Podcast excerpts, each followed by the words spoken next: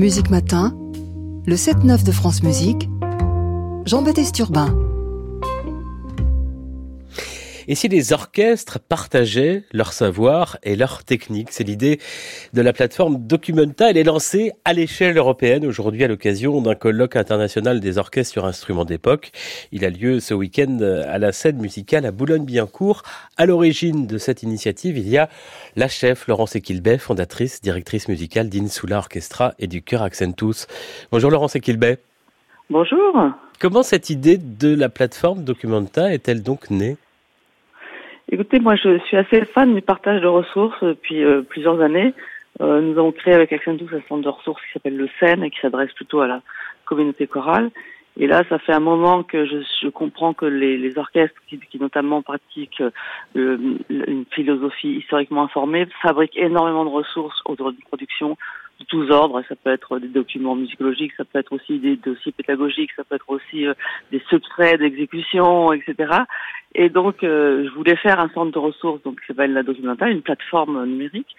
Et euh, finalement, je me suis dit, mais ce mouvement-là qui n'existe que depuis les années 60 pratiquement, et où beaucoup de vétérans maintenant passent la main. Il y a notamment euh, Armand Cour, malheureusement, qui, qui, nous a mais qui va ouvrir un centre. La famille a décidé d'ouvrir un centre de ressources à Linz. Il y a Tom Koopman qui vient d'ouvrir un centre à, à, à Gand, de donner toute sa bibliothèque à l'Institut Orpheus à Gand. Et je me suis dit, mais finalement, la meilleure idée, c'est tous ces ensembles indépendants qui ont regorge de, de ressources tellement importantes pour euh, le, le, le, métier. Euh, pourquoi on ne ferait pas ensemble une une plateforme numérique et un projet plus global comme ce colloque international qui commence ce matin. Et, et donc, nous sommes partis avec cinq pays et six, six, six orchestres. Donc, je vous dis rapidement, il y a le Concertus Musicus de Vienne, justement l'orchestre d'Arnoncourt, il y a une sous orchestra, le Collegium 1704 de Vaclav Lux, les Arts Florissants avec euh, William Christie pour l'agneau, et puis le Balthazar Neumann ensemble de Engelbrock.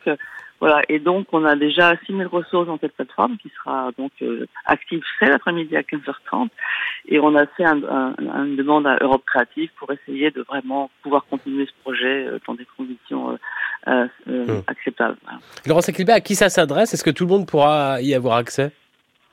Oui, tout le monde peut y avoir accès. Les, les ressources sont, le, le, sont, libres de droit, donc euh, la plupart, ou sinon on signale au moins qu'elles existent ici ou là. Ça c'est important. Et on peut aussi prendre rendez-vous physiquement si on est vraiment tellement passionné pour aller fonctionner, pour aller regarder une archive. Et, euh, et donc euh, euh oui, c'est euh, vraiment gratuit. Vous pouvez juste vous inscrire. Alors il y a les ressources, c'est toujours des ressources pour le grand public, des ressources beaucoup plus pointues pour des jeunes professionnels ou des professionnels. Et puis vous avez aussi des ressources pédagogiques, beaucoup de ressources audiovisuelles pour différents médias. Beaucoup, il y aura aussi des projets de VR pour, la, pour de, de, de essayer d'avoir une, une, vision beaucoup plus euh, moderne de l'enseignement ou de la transmission.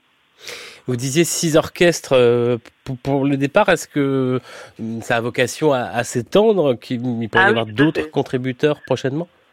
Oui, oui, c'est l'idée. Après, c'est assez cher quand même de fabriquer des ressources. Il faut, faut d'abord les, les éditorialiser, il faut les, mettre en ligne, il faut, faut, les libérer de ce droit. Donc, ça coûte quand même un peu de budget.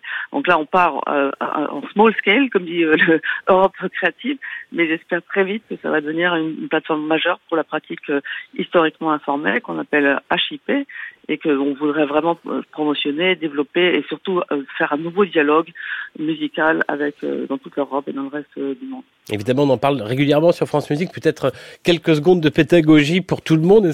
Qu'est-ce que comment on peut définir cette HIP, cette pratique historiquement informée? Ah oui, alors c'est très intéressant. C'est une, une, philosophie qui se base sur le, le contexte, enfin, une, qui, qui travaille l'interprétation en fonction du contexte de sa création. Alors c'est une démarche qui englobe de nombreux questionnements, celle effectivement des instruments de l'époque, celle de la pratique d'exécution, du style, ou bien celle des manuscrits ou des premières éditions des œuvres, celle de la jeunesse de la commande, celle de l'intention première du compositeur, euh, celle des compromis à effectuer éventuellement et bien d'autres éléments et surtout des secrets aussi qui sont très déterminants dans l'interprétation. Et, euh, et, voilà, donc c'est cette démarche qui vraiment s'appuie sur le contexte de la de création d'une œuvre, c'est pour moi quelque chose de fondamental autour euh, d'une œuvre. Mais je pense que maintenant cette philosophie est partagée, par beaucoup de monde et pas seulement par les orchestres qui jouent sur un son d'époque. Mais justement, des secrets, parfois on peut les garder pour soi, on peut avoir envie.